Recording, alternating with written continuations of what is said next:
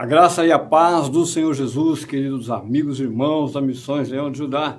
Mais um domingo, mais o um primeiro dia da semana, mais uma semana que nós estamos aí diante dos desafios que nos são colocados, mas com aquela convicção que o Senhor, que é autoridade e majestade sobre todo o universo, estará conosco mais essa semana, mais essa peleja. Vamos fazer já uma oração de abertura e glorificar e exaltar o nome do Senhor. Pai amado, santo e glorioso Deus, mais uma vez, Senhor, te damos graças, Senhor, por estarmos aqui no culto das primícias nesse primeiro dia da semana, Senhor, entregando o nosso coração, derramando o nosso coração sobre o seu altar, declarando que o Senhor é o primeiro em nossas vidas, que nós realmente confiamos, Senhor amado, no teu cuidado, confiamos no teu amor, confiamos, meu Deus amado, nos teus atributos, a tua onisciência, a tua onipresença, a tua onipotência que nós somos dependentes de Ti, que o Senhor guarda as nossas famílias, que a Sua vontade se cumpre em todo o universo, Pai. Por isso, meu Deus amado, em nome de nosso Senhor Jesus Cristo, como massa nas Suas mãos, nós te pedimos, Senhor, faz, Senhor, de nós um vaso novo a cada dia, Senhor. Nos aperfeiçoa com os teus atributos, nos capacita pela operação do teu Espírito Santo, Pai. Em nome de nosso Senhor Jesus Cristo, nos dê sabedoria para te entender, para entender a nós mesmos, os nossos corações, para que por meio de Jesus Cristo, meu Deus amado, pela palavra viva, os frutos sejam colhidos para a glória e louvor do teu santo nome e nós possamos servir não só as pessoas que nós amamos, não só as pessoas, meu Deus amado, que estão ao nosso redor, mas também, meu Deus amado, as pessoas que nos odeiam, os nossos inimigos, possamos olhar também para os necessitados que estão ao nosso redor, Pai. Em nome de nosso Senhor Jesus Cristo, Senhor, nós pedimos e já te agradecemos, Senhor, por uma semana de paz contigo, por uma semana de perseverança, por uma semana vitoriosa no sentido mais amplo, meu Deus amado, do que diz respeito à vitória espiritual e a vitória também no plano físico, fazendo a tua boa, perfeita e agradável vontade, Pai. Recebe os frutos em nome de Jesus. Amém, queridos? Louvado e exaltado seja o nome do Senhor. Hoje, como nós temos feito todos os domingos, vamos mais uma vez tratar do livro dos Salmos e vamos hoje falar do Salmo número 10. Semana passada tratamos do Salmo número 9 e hoje vamos falar do Salmo número 10. É um salmo de 18 versículos, né? não muito longo, e nós vamos dividi-lo em sessões, em poucas sessões, apenas três sessões, e nós vamos então fazer essa leitura aqui rapidamente. Salmo número 10 diz assim a palavra do Senhor: Por que, Senhor, te conservas longe e te escondes nas horas de tribulação? Com arrogância, os ímpios perseguem o pobre, sejam presas das tramas que o odiram, pois o perverso se gloria da cobiça de sua alma. O avarento maldiz o Senhor e blasfema contra ele. O perverso, na sua soberba, não investiga. Que não há Deus são todas as suas cogitações. São prósperos os seus caminhos em todo o tempo. Muito acima e longe dele estão os teus juízos quanto aos seus adversários. Ele a todos ridiculariza. Pois diz lá no seu íntimo: jamais serei abalado. De geração em geração nenhum mal me sobrevirá. A boca ele a tem cheia de maldição, enganos e opressão debaixo da língua, insulto e iniquidade. Põe-se de tocaia nas vilas, trucidos inocentes nos lugares ocultos. Seus olhos espreitam o desamparado. Está ele de emboscada como leão na sua caverna está de emboscada para enlaçar o pobre, apanha-o e na sua rede o enleia. Abaixa-se e rasteja em seu poder, lhe caem os necessitados. Diz ele no seu íntimo: Deus se esqueceu, virou o rosto e não verá isso nunca. Levanta-te, Senhor, ó Deus, ergue a mão, não te esqueças dos pobres, porque razão despreza o ímpio a Deus, dizendo no seu íntimo que Deus não se importa? Tu, porém, o tens visto, porque atentas aos trabalhos e à dor, para que os possas tomar em tuas mãos. A ti se entrega o desamparado, tu tens sido defensor do órfão. Quebranta o braço do perverso e do malvado, esquadrinha-lhes a maldade até nada mais achares. O Senhor é Rei eterno, da sua terra somem-se as nações. Tens ouvido, Senhor, o desejo dos humildes. Tu lhes fortalecerás o coração e lhes acudirás para fazer justiça ao órfão e ao oprimido, a fim de que o homem que é da terra já não infunda terror. Amém? Queridos, vamos esclarecer já um ponto importante. Esse salmo pertence ao primeiro livro dos Salmos, aqui na verdade o livro dos Salmos é dividido em outros livros, e o primeiro livro dos Salmos contém 41 salmos, todos eles atribuídos a Davi. Agora, a autoria desse salmo, salmo número 10, é, não se sabe se realmente foi Davi, foi atribuído a Davi, e é muito interessante quando nós olhamos o contexto de tudo que o salmista está falando e associamos ao histórico de Davi, principalmente no período em que ele começou a ser perseguido pelo rei Saul. Então, quando nós olhamos a vida de Davi, desde 1 Samuel, capítulo 16, e vamos até o final do segundo livro de Samuel, o começo do primeiro livro de Reis, é, é interessante aplicar isso a Davi, porque fica evidente, nós podemos olhar que esse é um período em que Davi ainda não tinha muita experiência com Deus. É um tempo de opressão, em que ele foi muito oprimido no começo, quando, uh, depois de ter derrotado Golias, o rei Saul, com inveja, começou a persegui-lo, querendo matá-lo, e ele saiu para o deserto. E junto de Davi se ajuntaram os pobres de Israel, aqueles que estavam endividados, aqueles que estavam com problemas com o rei Saul, se ajuntaram, cerca de 400 homens, além da família de Davi. E Davi, que já tinha convivido no palácio um tempo, né, por causa do uh, fato dele ter sido casado com Mical, logo que Davi ele venceu Golias, o rei Saul prometeu àquele que derrotasse Golias que se casaria com a sua filha. Então, Saul entregou Mical para Davi. Então, Davi era genro do rei Saul. Era genro do rei Saul. Aí, quando Davi começou então a, a lutar pelo exército de Israel e veio toda aquela glória do povo sobre ele, aconteceu a inveja e a perseguição. Então, eh, Davi conhecia o ambiente do palácio do palácio lá, lá na, na, terra de Benjamim, ele conhecia, ele sabia como funcionavam as coisas. Ele sabia quem tinha acesso ao rei e quem não tinha.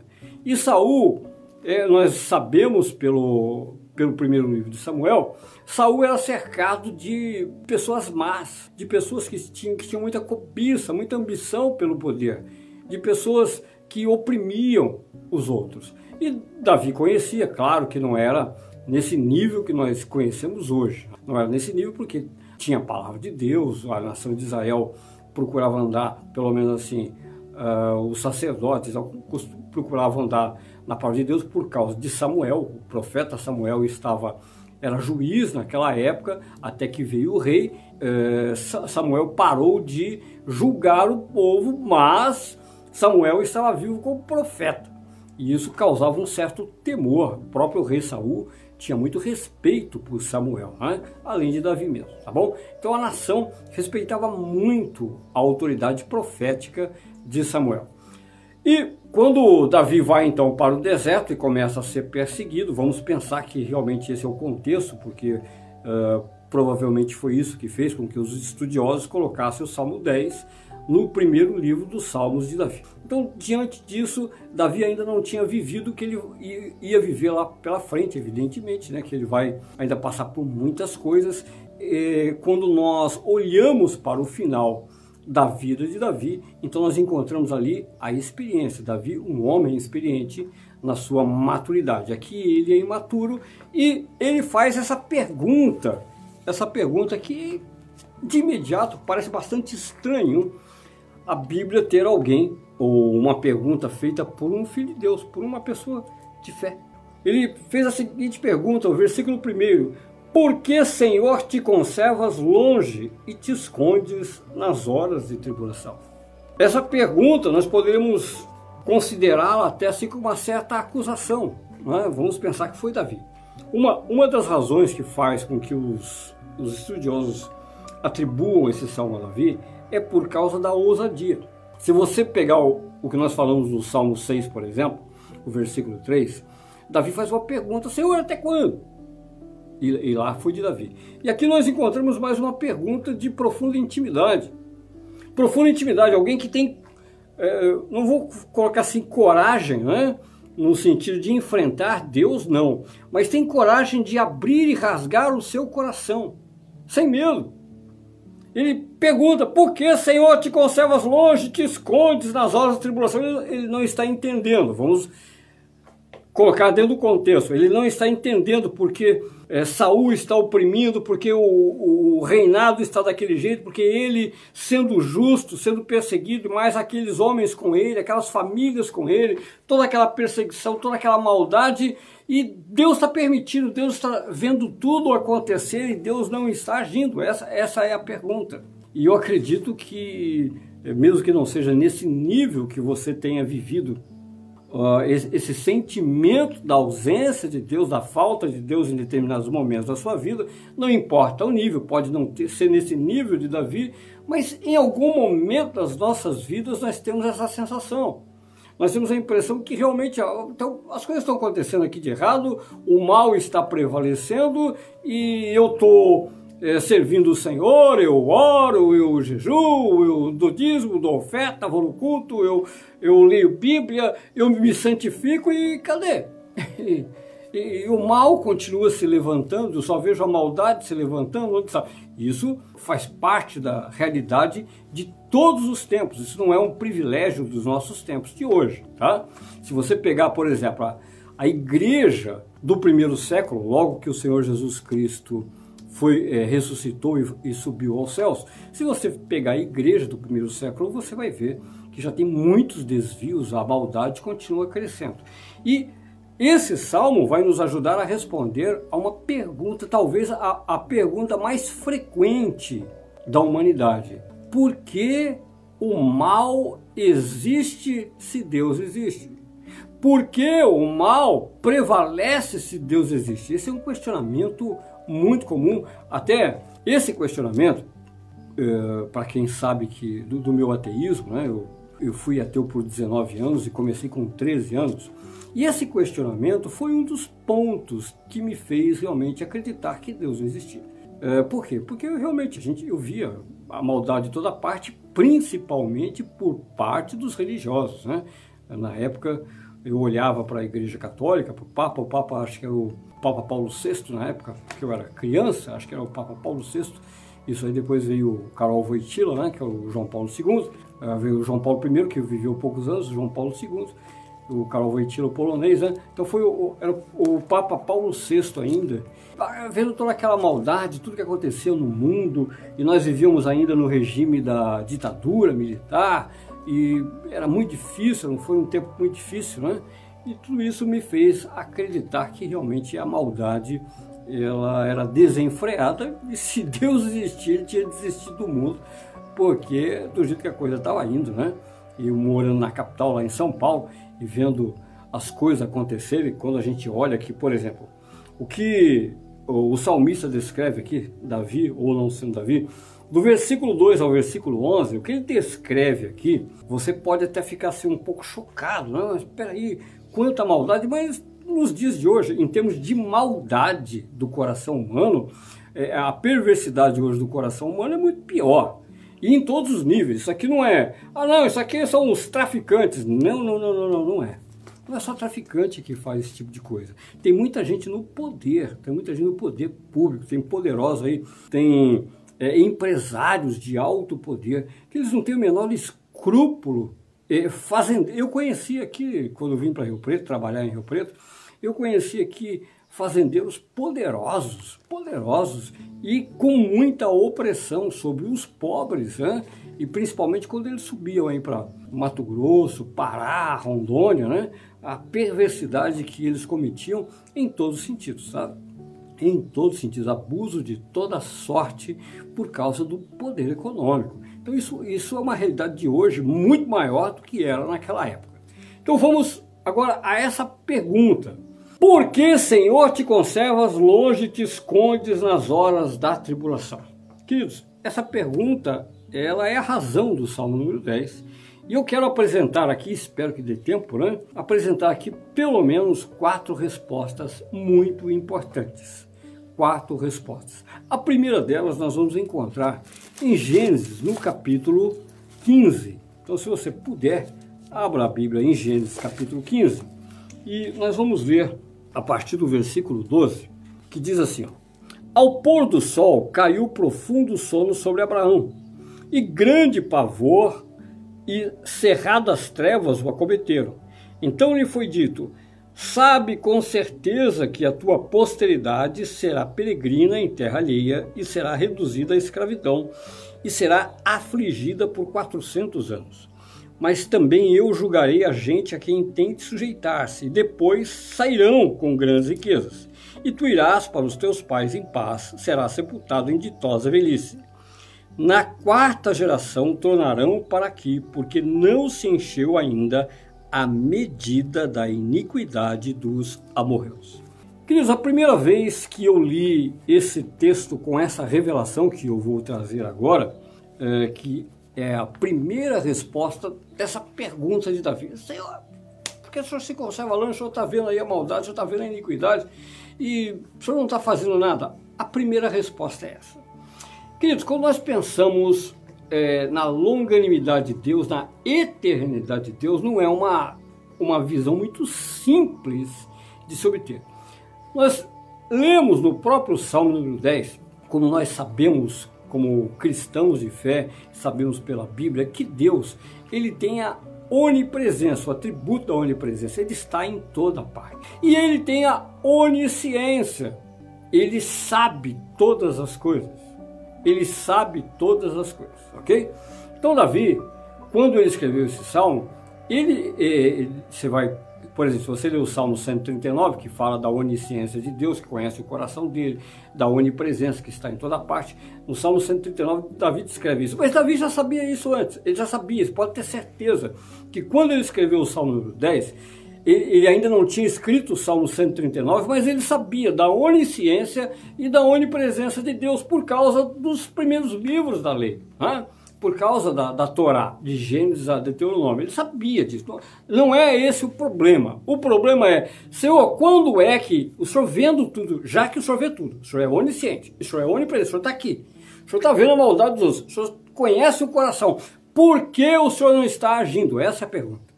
Por que razão o Senhor está agindo? Se ninguém consegue esconder nada do Senhor. E tem mais um detalhe: o Senhor é, é não é só onisciente né, e onipresente, mas o Senhor é eterno. Aquilo que, como ele escreveu no Salmo 139, né, aquilo que vai acontecer no meu último dia de vida, o Senhor já sabe. O Senhor já sabe o que todas as pessoas vão fazer, elas estão fazendo. O Senhor tem a eternidade. Então, esse atributo da eternidade não é algo simples. Veja o que Deus está falando para Abraão aqui nesse texto que nós lemos. Abraão, daqui a 400 anos eu vou agir. Como assim? Daqui a 400 anos. Por que Deus determinou esse tempo? Deus, Deus já foi lá nos 400 Ele está falando para Abraão hoje aqui, né? Mas Deus já foi. Ele já viajou 400 anos. Eu não estou falando aqui em 400 minutos, não estou falando aqui em, quatro dias, eu estou falando em 400, quatro gerações depois, eu vou agir contra esse povo. Mas o que tem que acontecer é que esse povo, eu sei na minha eternidade que eles vão aumentar cada dia mais a maldade. E eu só posso julgá-los quando atingir a medida. Que medida é essa? Quando a minha paciência acabar. Veja, quando nós pensamos em termos de eternidade, é difícil, por quê? Porque é, Deus já não sabia, já. Por que não acabou antes? Porque, na verdade, Deus é eterno e Ele já sabe o que vai acontecer, mas nós estamos vivendo hoje. Eu, eu vou te dar um exemplo para você entender. Eu tenho hoje, hoje eu tenho, eu vou fazer 59 anos. Vou fazer 59 anos.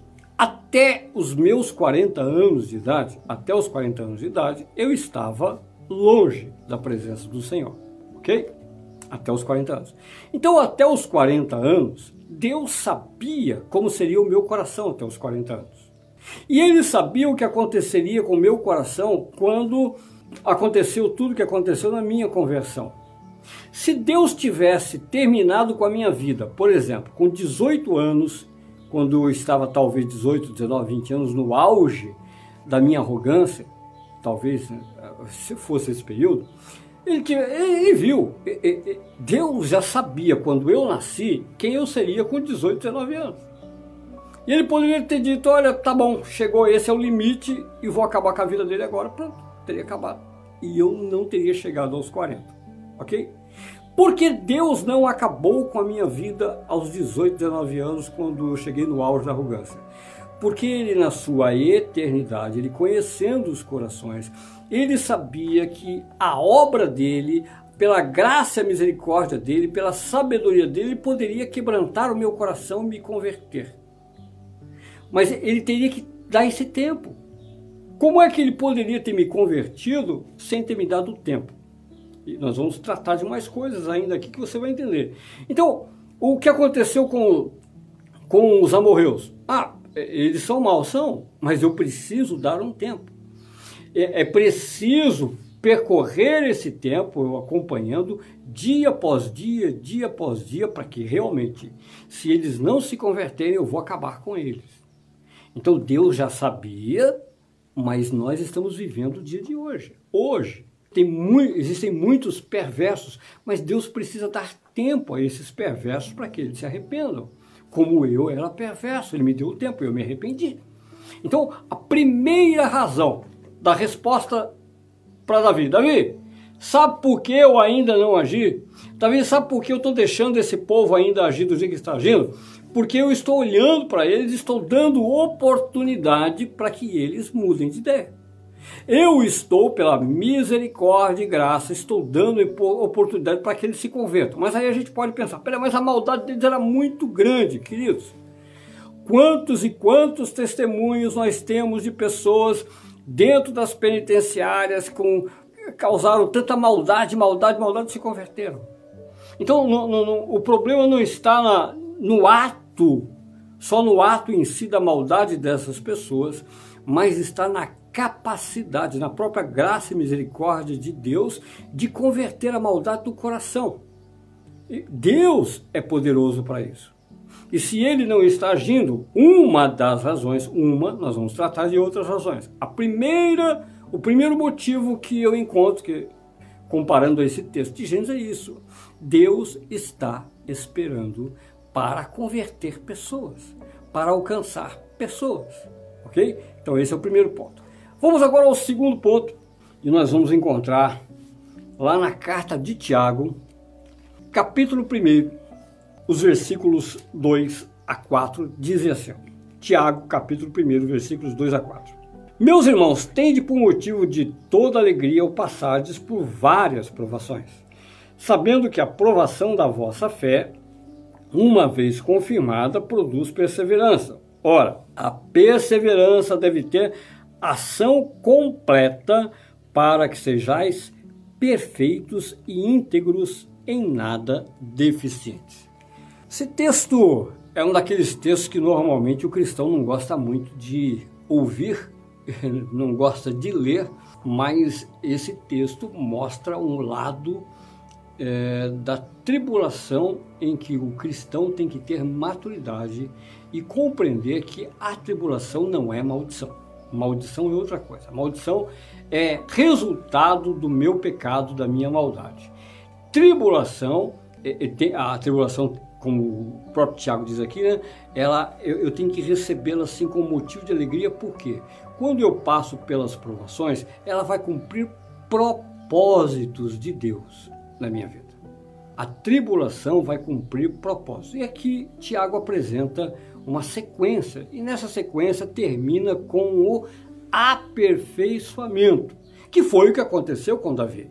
Que foi o que aconteceu com Davi. Davi estava sendo perseguido no deserto, 14 anos de perseguição, ele se tornaria rei de Israel e quando ele assentou no trono de Israel, ele se tornou um rei justo. Por que ele se tornou um rei justo? Porque ele foi perseguido, ele viu a opressão. Ele esteve do lado dos oprimidos. Ele conviveu com os oprimidos. Ele entendeu a maldade. Ele pôde enxergar o mal do lado do bem. Do lado do oprimido, ele pôde enxergar a opressão. A mesma coisa, a tribulação que vem sobre a nossa vida. A tribulação que vem sobre a minha vida, não importa qual o nome da tribulação, porque ela pode vir de várias formas. Ela tem o objetivo, um dos objetivos. Olha aqui, ó. Olha aqui que o Tiago falou. Ele disse aqui, ó: "Meus irmãos, tende por motivo por, por motivo de toda alegria. Primeiro, como é que eu vou encontrar alegria na tribulação? Só quando eu entender, eu realmente eu, eu, consegui discernir o que é tribulação e o que é maldição. Não, é tribulação, então não tem motivo para estar triste. Deus está no comando, é uma tribulação e ela vai fazer algo bom. Eu vou produzir frutos no final, porque é o que ele disse, sabendo que a provação da vossa fé. Queridos, quando nós tratamos de fé, nós vamos pegar daqui a pouquinho o texto de Paulo, quando nós tratamos da fé, o cristão ele tem que entender isso. Fé não é simplesmente eu tenho certeza que Deus vai me abençoar. Sim, nós já temos essa convicção, essa promessa. Deus já nos abençoou por meio da obra de Jesus Cristo. Mas o que é abençoar? Ele já determinou bem a meu favor. Mas como é que ele vai trabalhar na minha vida? Eu tenho certeza que a palavra dele é fiel. A palavra dele é fiel em me sustentar na hora da tribulação, me sustentar de pé, me manter firme na hora da tribulação. Isso é prova da fé. Então vamos voltar ao Salmo. Senhor, por que, que é que o Senhor parece que se esconde na hora da tribulação? Não, ele não está escondido, de jeito nenhum. Ele está olhando tudo, ele está observando tudo. Se precisar intervir, ele intervém. Mas enquanto não precisar, ele vai me ajudar confiar no fruto que ele produziu dentro do meu coração. Ele vai me ajudar a entender que ele já me habilitou, ele já me capacitou para vencer determinadas situações. Como é que eu sei? Eu, eu gosto de lembrar o exemplo que eu ouvia lá na, na Igreja Batista, o pastor Gerson falava sempre, né? Ele dizia assim: Olha, quando uma pessoa ela não suporta que alguém grite com ele, e Deus quer trabalhar na vida dessa pessoa, o que ele faz? Ele vai a, arrumar um monte de gente para chegar e gritar com ele. Por quê? Porque a pessoa vai aprender a suportar. A pessoa vai aprender a suportar. Ah, eu não gosto que grita comigo. Então você vai trabalhar no lugar, o patrão vai, vai gritar, o chefe vai gritar, onde eu gritar, vai é, com, com ignorância, e você vai se tornar uma pessoa humilde, mansa. Você vai aprender a dominar, ter domínio próprio. Como é que eu produzo, como é que eu sei que agora eu tenho domínio próprio? Porque antes, quando alguém levantava a voz comigo, eu já saía nos tapas, dos cascos, né? Agora não, alguém quando alguém grita comigo, eu respiro, res, eu ouço aquilo, medito, depois de meditar, eu oro, quando eu estou calmo, aí sim eu vou tomar alguma atitude, conversar com a pessoa ou não vou fazer nada. Então, eu adquiri o fruto do domínio próprio. É evidentemente que ninguém gosta de ser ofendido, mas veja que é assim que Deus trabalha na nossa vida para operar frutos. Se eu quero crescer em fé, se eu quero, como o Tiago está dizendo aqui, eu, eu preciso aumentar, eu preciso que Deus aumente a minha fé, porque a fé ela é crescente. Nós conhecemos a parábola né, da semente de mostarda que o Senhor Jesus disse que se eu tiver uma fé semelhante a uma semente de mostarda do tamanho e colocar no coração, ela vai crescer, crescer, crescer até que ela se torne como uma árvore. Mas para que ela cresça, eu preciso cultivar, eu preciso regar. E como é que Deus vai fazer essa obra no meu coração? Mediante as tribulações. À medida em que Deus vai trabalhando na sua vida e você vai alcançando as suas vitórias, ou Deus vai operando na sua vida, queridos, é, é inútil, é inútil Deus cuidar da nossa vida como filhos mimados que a gente não consegue observar e, e perceber a mão de Deus. É inútil. Não que ele não faça isso, tá? Deus sim, pela sua graça, tem uma, uma série de coisas que ele realiza na nossa vida que a gente não está vendo. Perfeito? Existe um agir invisível de Deus.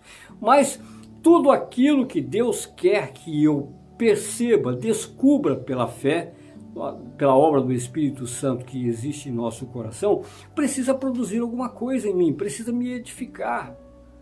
E essa, essa é a razão da tribulação. É por isso que algumas vezes, na nossa imaturidade, como eu disse no começo do Salmo 10, Davi mostra a imaturidade. Senhor, Porque você se esconde na tribulação, olha, olha só o que está acontecendo, o mal está perseguindo o bom, a opressão dos poderosos e tal, olha aqui o pessoal que está comigo, todo mundo sofrendo, e o Senhor não está fazendo nada, e está lá o rei Saul fazendo aquilo, e o ministro dele fazendo aquele outro, e o chefe do exército e tal, tal, tal, e a maldade, os ricos estão fazendo tudo isso em Israel, e o Senhor não está fazendo nada.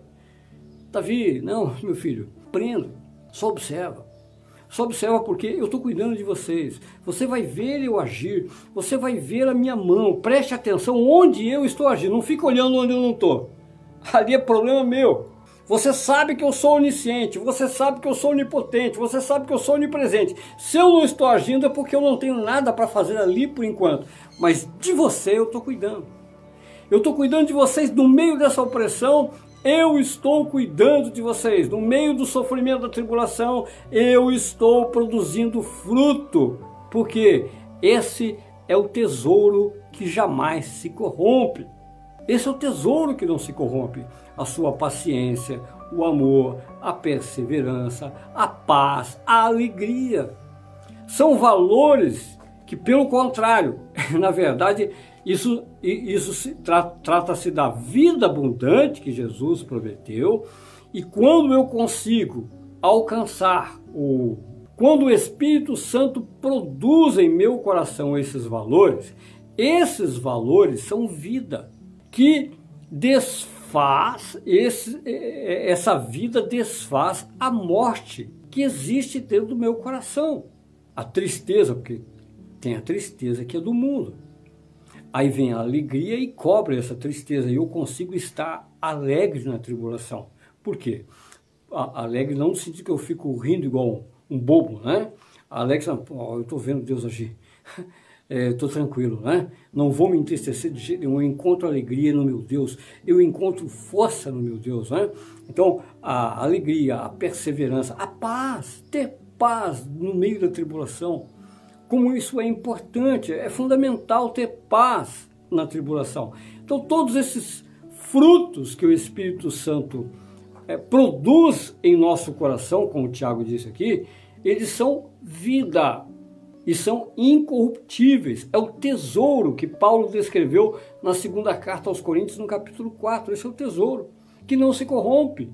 Então, essa é a segunda resposta para essa pergunta do Salmo 10, o versículo 1, por Deus ter se escondido, né? onde é que está o Senhor?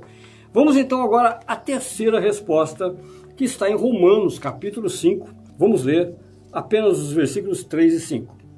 E não somente isso, mas também nos gloriamos nas próprias tribulações, sabendo que a tribulação produz perseverança, e a perseverança, experiência, e a experiência, esperança. Ora, a esperança não confunde, porque o amor de Deus é derramado em nosso coração pelo Espírito Santo que nos foi outorgado. Esse terceiro motivo é um complemento daquilo que nós vimos aqui de Tiago, mas é um complemento de suma importância, que é a minha aproximação de amor a Deus. Porque a tribulação, ela tem os seus propósitos, como nós vimos, a perseverança, o persevero. Eu sou persevero por quê? Porque a tribulação demora um processo, é um processo. Nós não sabemos. Existe uma. Pode vir uma tribulação de uma semana, uma tribulação de um mês, uma tribulação de um ano, uma tribulação de alguns anos. Como foi o caso da Davi, 14 anos. Ok? Então, existem vários tipos de tribulação e algumas delas podem demorar mais de acordo com o propósito de Deus. Mas todas elas, sem exceção, sem exceção, vão me aproximar de Deus. Todas elas. Vão me aproximar de Deus porque se eu tenho uma pequena tribulação, vamos dizer que alguém foi acometido por uma enfermidade, e hoje é muito comum, né? E até eu tenho, tenho alguns casos aí que aconteceram durante a pandemia bastante interessante, de que as pessoas uh, pedem oração e a gente vê a situação quando elas estão no começo, no fim do, do problema e tal, tal, tal, né? Aí depois dá tudo certo e o coração fica todo feliz da vida, olha, graças a Deus e tal. Foram muitos casos e ainda estão acontecendo casos desse tipo, né? E pessoas que achavam, até tem, tem um caso, né, de, de um, um amigo meu, um pastor que realmente quase, quase morreu mesmo, né? Mas depois que foi restabelecido, voltou a pregar, a felicidade, mesmo sendo um homem de Deus, mesmo sendo realmente um homem de Deus, um, um servo de Deus, ele achou que realmente ele ia partir dessa vez, ele não ia aguentar não, né? E isso fez com que a, a fé dele fosse renovada mais ainda, já sendo um homem de Deus, imagina, achando que tinha acabado o tempo dele, que Deus ia levar ele, ele como um verdadeiro homem de Deus, não estava triste se Deus o tivesse levado, né? Mas ele ficou muito irradiante de saber que ele ainda tinha propósito da terra. Deus agiu na vida dele, ó, você vai ficar aqui, você ainda tem mais tempo, mais coisas para fazer. Então veja que propósito, Deus sempre tem propósito e toda tribulação vai te aproximar de Deus, desde que você persevere. Claro, nós vimos lá perseverança agora. A esperança, a esperança é saber esperar, como esperar. A esperança não confunde por causa do amor de Deus que é derramado em nosso coração pela obra do Espírito Santo.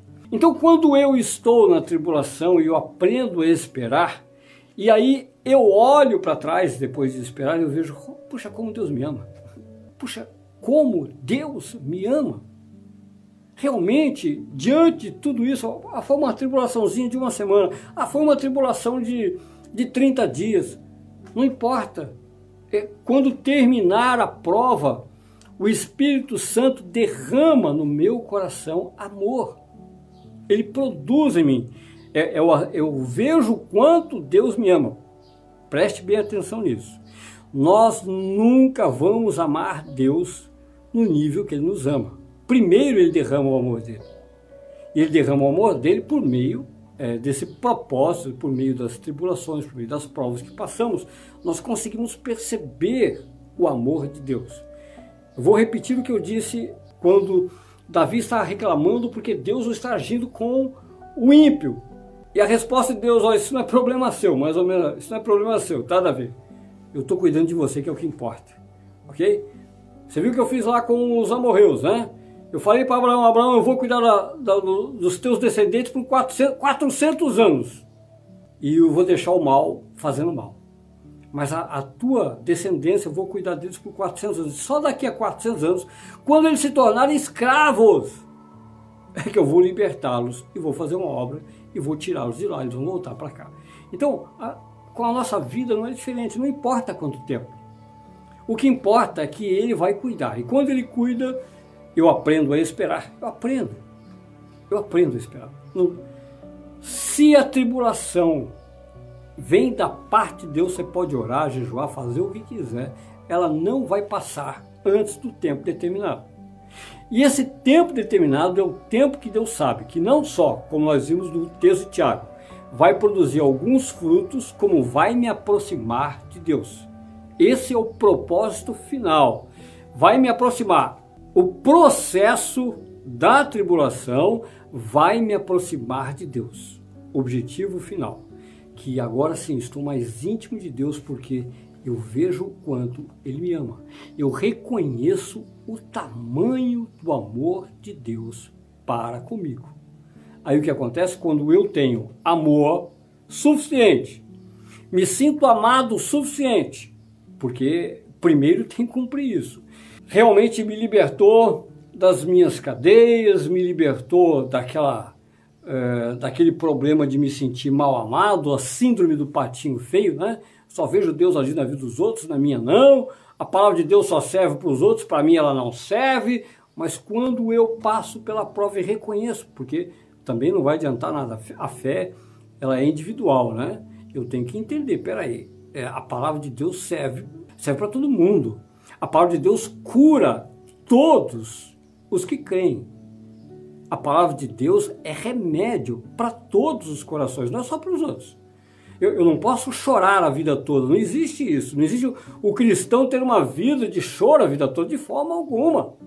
É porque não foi curado, ele, ele ainda não foi tratado com fruto e não recebeu o amor de Deus. Porque ele está, é, eu vou repetir, Davi está no começo do processo.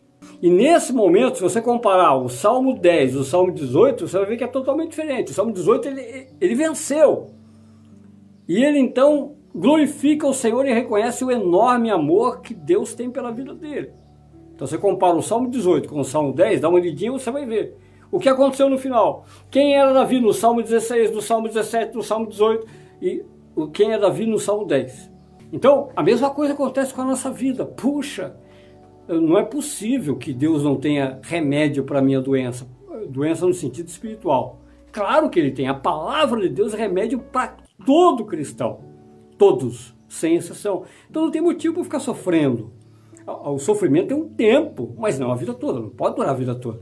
Tem coisa errada. O cristão que ainda não foi curado pela palavra de Deus tem coisa errada. E talvez por isso a tribulação ela, ela continue até que o cristão perceba o amor de Deus, porque é incrível isso, né? Mas tem muitos cristãos que eles entendem o amor de Deus como só o amor da salvação. Ah, não, Deus me ama, ele me salvou. Não, o amor de Deus não é só para eu me sentir salvo eh, na vida eterna. O amor de Deus me faz sentir salvo, em paz com Ele, como filho que Ele ama, e não importa o que eu esteja passando. O meu primeiro, o meu passado é passado. Isso é passado. Uh, o meu presente significa que Deus está comigo em todo tempo. E não importa o que esteja acontecendo ao meu redor, ele tem consciência, seja o mal se levantando, sejam as tribulações, tudo na vida do cristão tem propósito. Tudo tem propósito. Eu me sinto curado por causa do amor de Deus que é derramado no meu coração. O amor de Deus é o amor com que Ele me ama. Ninguém pode, porque é, existe sim, tá? Uma certa arrogância de alguns cristãos que querem demonstrar um amor por Deus como se o amor dele por Deus fosse imenso sobre um Deus que está um pouquinho distante. Deus está muito ocupado cuidando de outras coisas, não tem muito tempo para cuidar das minhas coisas, né? Ele não tem muito tempo para lidar com os meus problemas. Talvez por isso eu esteja envolvido com problemas. Não, de jeito nenhum. Se existe problema na minha vida, existe propósito de Deus. Qualquer problema. Não importa o nome, tem propósito. E no final, isso tem que produzir fruto. Toda tribulação tem que produzir fruto, a começar, no final de tudo, eu ter a consciência do quanto Deus me ama. Agora vamos para a quarta resposta do Salmo número 10. Nós vamos ler, reler a partir do versículo 15 aqui, ó. Porque essa quarta resposta é muito importante para entender. Veja bem. Não, não, vamos ler a parte do 14. Diz assim, ó. Tu, porém, o tens visto porque atentas aos trabalhos e à dor para que o possas tomar em tuas mãos. A ti se entrega o desamparado, tu tens sido defensor do órfão. Quebrando o braço do perverso e dos malvados, esquadrinha-lhes a maldade até nada mais achares. O Senhor é rei eterno, da sua terra somem-se as nações. Tens ouvido o Senhor o desejo dos humildes, tu lhes fortalecerás o coração e lhes e lhes acudirás, para fazer justiça ao órfão e ao oprimido, a fim de que o homem que é da terra já não infunda terror. O quarto propósito, por que Deus não está respondendo? Porque Deus está vendo e Deus não responde. Porque Deus vê o mal e não age. Porque Ele quer que eu entenda o que é justiça e o que é injustiça. Deus quer que eu clame por justiça na terra. Porque nós somos os herdeiros do reino.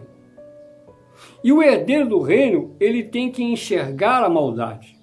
Ele tem que abrir os olhos e dizer: não, isso eu não aceito. Isso eu não aceito. Eu clamo por justiça. Veja bem. Veja bem como isso é importante.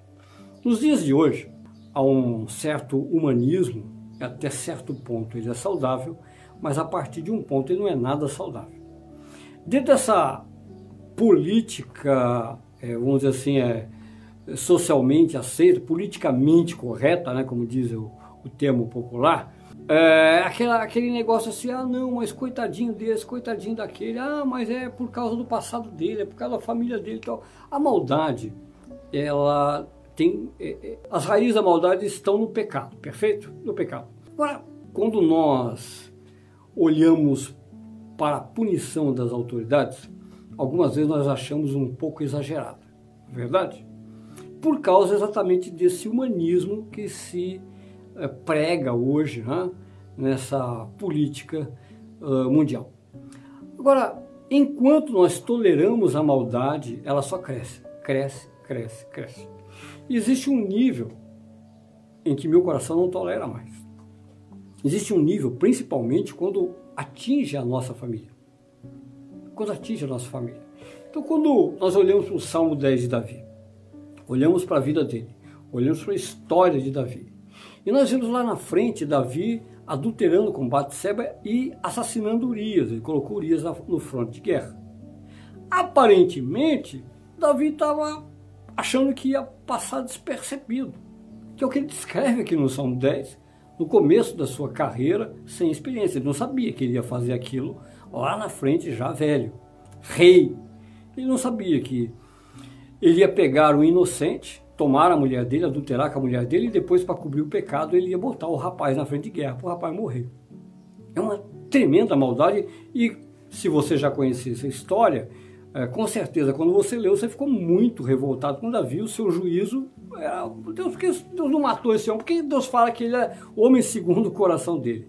Veja, Deus concedeu Davi o arrependimento, ele alcançou o arrependimento. Mas tem certas situações em que nós não toleramos mais a maldade. E nós clamamos por justiça, e Deus quer que eu entenda isso. Deus quer que eu aprenda a julgar, a julgar. Deus quer que eu clame pela volta de Cristo. Por quê? Porque quando Jesus voltar, toda essa maldade acaba. Deus quer que eu reconheça que a maldade vai dominar mesmo, se a palavra dele não dominar. Deus quer que eu entenda que o governo do meu coração não, não é por causa da minha bondade, porque eu sou mal em essência, mas porque eu conhecendo a palavra dele, eu conhecendo a verdade, eu decido então, eu julgo e decido andar pela palavra dele, que é justiça e amor. É amor ao próximo e justiça, é amor a Deus. E eu só consigo entender isso conhecendo o mal. Eu só consigo entender esse parâmetro sem jogar panos quentes naquilo que é mal. Pode ter certeza que todos esses ímpios que são descritos aqui no Salmo 10, em toda a Bíblia, eles não se tornaram maus com três anos de idade, nesse nível, com três anos de idade. Eles nasceram maus, mas a maldade foi crescendo quando as oportunidades foram surgindo. À medida que o pecado cresceu, à medida em que eles olharam para o pecado com um prazer, eles negaram o próprio Deus, a, a lei de Deus, eles se desviaram da lei de Deus para oprimir os fracos, Então Deus quer que eu tenha maturidade. Esse é o quarto, é a quarta razão que eu encontro aqui. Não estou é, apresentando esses, essas quatro razões. Talvez você ouça outra resposta aí. Não estou aqui tornando o assunto encerrado de forma alguma, né? Eu só apresentei quatro razões e a quarta razão é muito importante, é muito importante.